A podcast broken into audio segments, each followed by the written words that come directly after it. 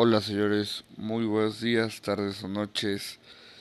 Eh, ahora me tocó a mí grabar yo solo. Eh, el señor Eddie M o Eddie Monster para, para muchos que ya me conocen. Eh, quería ponerle otro, otro tinte a, a todo esto y pues me, me tomé la, la molestia de de pedirles a algunas personas que nos hicieran llegar algunas experiencias.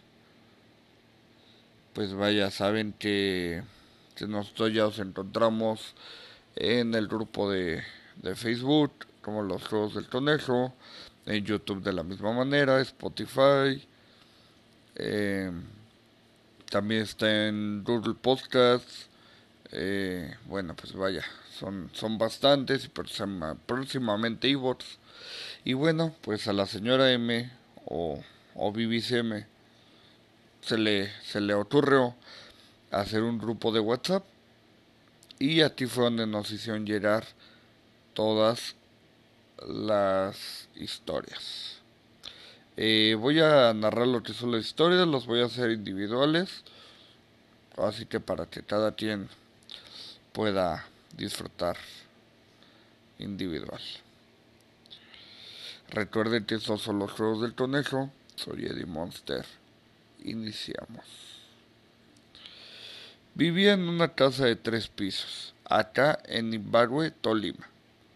Vivía arriendo o renta habitaba el segundo piso. Se decía que la hija del dueño había fallecido allí, que tuvo una complicación al sacarle sus muelas, cordales y murió.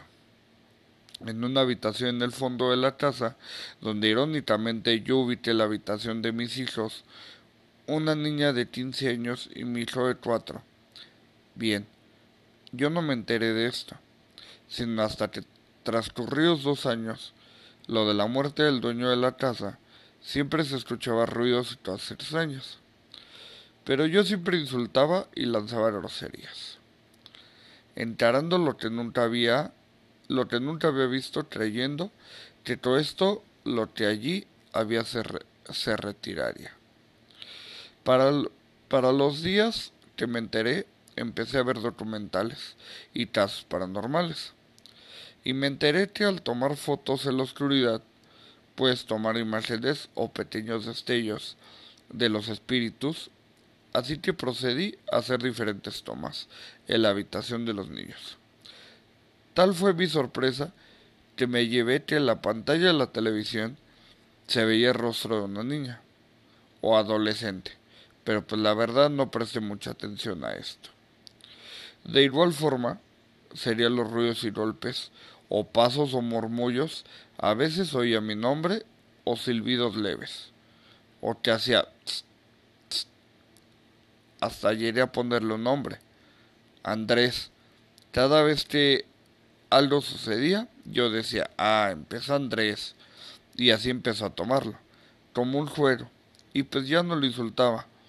Una noche, estando con mi esposa en la habitación, y con mi hijo que ya había cumplido para ese entonces seis años, empezamos a escuchar cómo movía los platos en la cocina, la cual quedaba frente a nuestra habitación a lo que tomé la decisión de irme hasta allá en oscuras, solo con la luz del cuarto, prendida y llegar a la cocina, entrar y empezar a insultar. Mis palabras fueron, esta gonorrea ya va a empezar, salite, o déjate ver, pero no me chimbies, no me chimbies más, Andrés. Yo sentí que toda la piel se me puso de gallina y al dar la espalda, ya para salir nuevamente de la cocina, sentí cómo se, me cómo se erizaron todos y cada uno de mis vellos, pelos y cabellos de mi cuerpo. Y me hablaron por la espalda, hacia el interior de la cocina, con tal fuerza que me tocó agarrarme del marco de la puerta y echar hacia adelante. Con todas mis fuerzas, mi esposa y mi hijo siendo testigos de esto, yo, yo escuché a alguien que me dijo, acá estoy, la voz tenue y fría de una niña y al parecer librarme de esto entré a mi, entré mi habitación de rodillas, le dije a mi esposa que abría la Biblia en el Salmo 91, ya que le tengo fe a lo que él dice. Y desde ese día no volví a insultar a la que allí habitaba, igual busqué rápido un sitio para irnos de allí, ya que si esto tuvo la fuerza de hablarme y hablarme, yo creo que tenía la fuerza para matarme. No sé, pero sí estoy seguro de ello. Bueno, ahí está uno de los relatos que, que nos compartió Manuel. Y pues es bastante interesante, ¿eh? es bastante interesante.